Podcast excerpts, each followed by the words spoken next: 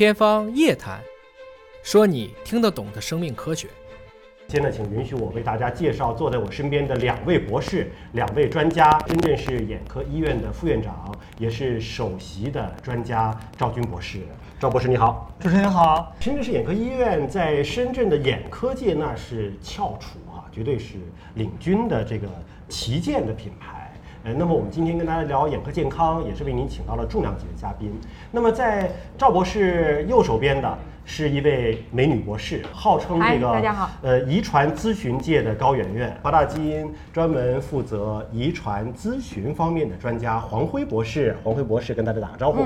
大家好，各位好啊！我平时的工作是做遗传咨询，所以今天也是非常有幸，因为我之前在遗传性眼病也做过不少咨询，也是非常开心和向老师还有和赵院长一起来跟大家聊聊大家关心的一些话题。因为疫情期间，很多孩子们都在上网课，结果网络上就出现了这样的比较耸人听闻的消息。什么消息呢？就是说，这么短的时间，一个月上网课。孩子的近视度数竟然能够加深五百度啊！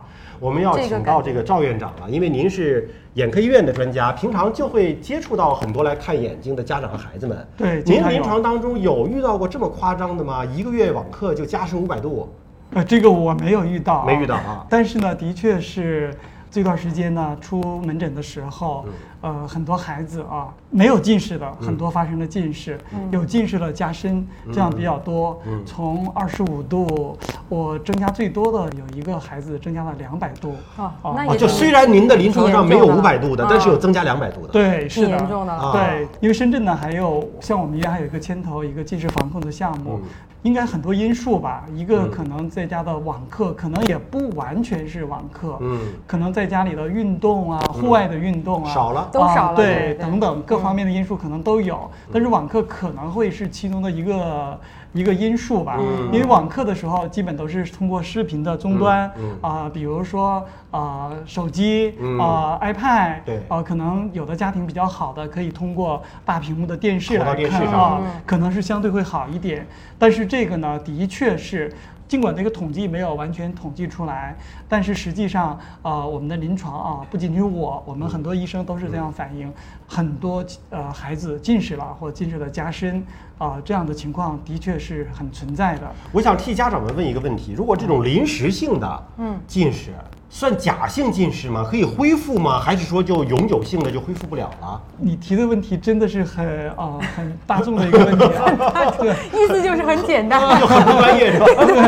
现在真的就你说呃很多我们在临床上也经常遇到，就是说啊我的孩子是不是假性近视还是真性近视了？对，其实我们教材上，嗯，就是我们用专业术语来说，基本不提这个概念，没有这个概念，对对，但真的是够大众的，但是呢这个可能更好理解啊。啊，就是说我们业内的有一定的共识吧，就是那种，呃，不是眼球拉长那种近视，啊，或者是初发的一百度之内的，就度数比较轻的啊，我们也可以简单的。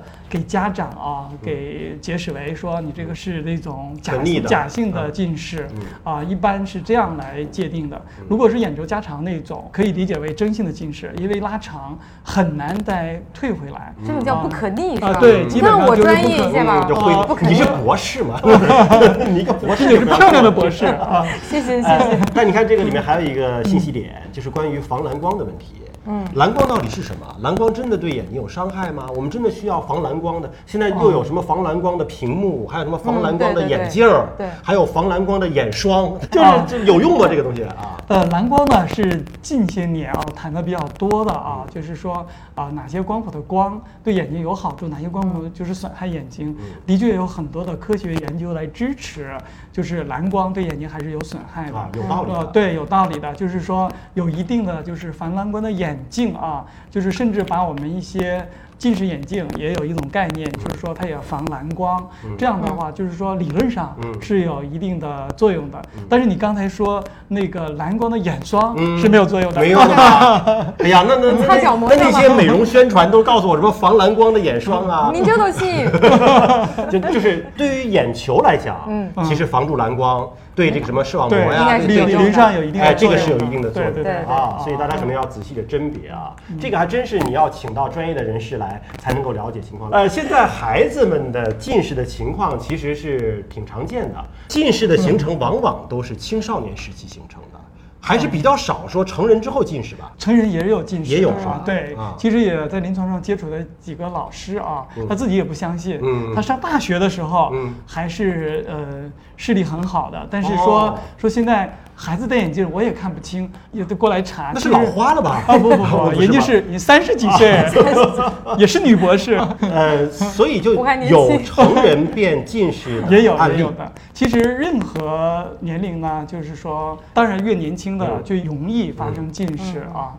尤其是我们啊，人口大国，又是近视大国，嗯，大约就是有十个有十个有四个，十分之四了，十分之四就是差不多，因为可能不同的统计报道可能不太一样，但是大致就是这个数字还是很吓人的，啊，比例比例非常高，而且你看青少年比例更大啊，对，十九岁以下的青少年百分之六十七呀，嗯，对，都都是近视，对，这里想跟您探讨就是说，因为防大于治嘛，我们肯定是希望你在能够预防的时候最好把它防下来，对吧？对。国家也是这样的政策，对，那预预防为主。对，什么样的原因会导致近视的发生？我们是不是知道原因了就好预防了？您刚才提到的，就是说看手机屏幕啊，看电视，是不是都有可能导致近视呢？呃，近视的原因呢，其实一个综合性的原因啊，一部分就是遗传因素，像高度近视可能就有一些是遗传因素。那么很重要的就是环境因素，过亮或者是过暗，都是对眼睛都是有伤害的啊。就是一个适度的光线，有个光亮度的，也有一个值的。但是最主要的呢，还是。